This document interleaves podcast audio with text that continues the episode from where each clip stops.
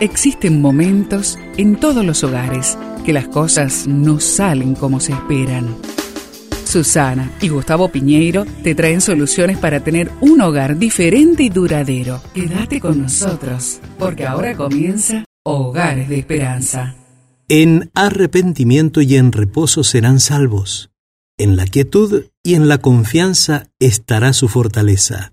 Isaías 30, 15. Este texto lo encuentras en la Biblia. Algunas veces el Señor nos ha dicho que nos quedemos quietos cuando la emergencia está frente a nosotros.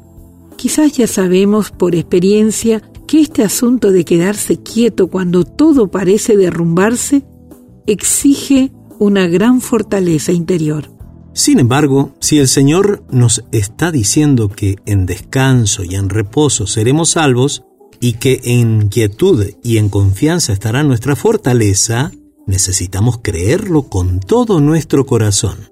Delante de la presencia de Dios necesitamos entender que una emergencia no significa necesariamente un desastre para un discípulo del Señor, sino que más bien significa una encrucijada. Reposar no es sentarnos y ser indiferentes e ignorar la emergencia. Descansar en Dios es dejar que Él actúe, que sea el Señor quien nos guíe en la vida.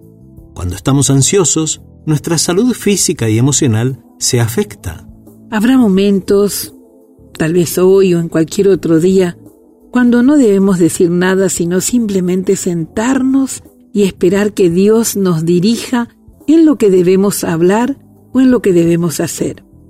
Si así lo hacemos, tendremos paz interna y salud mental y también física.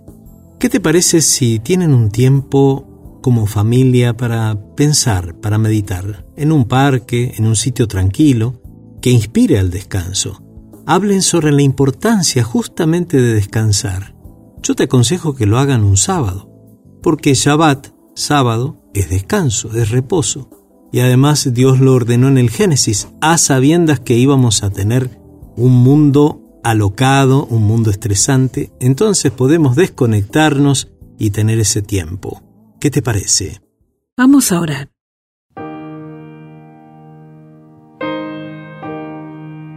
Amado Dios y Padre nuestro, tú sabes cómo me cuesta quedarme quieta Siempre quiero correr y tomar acciones porque he creído que tengo las respuestas.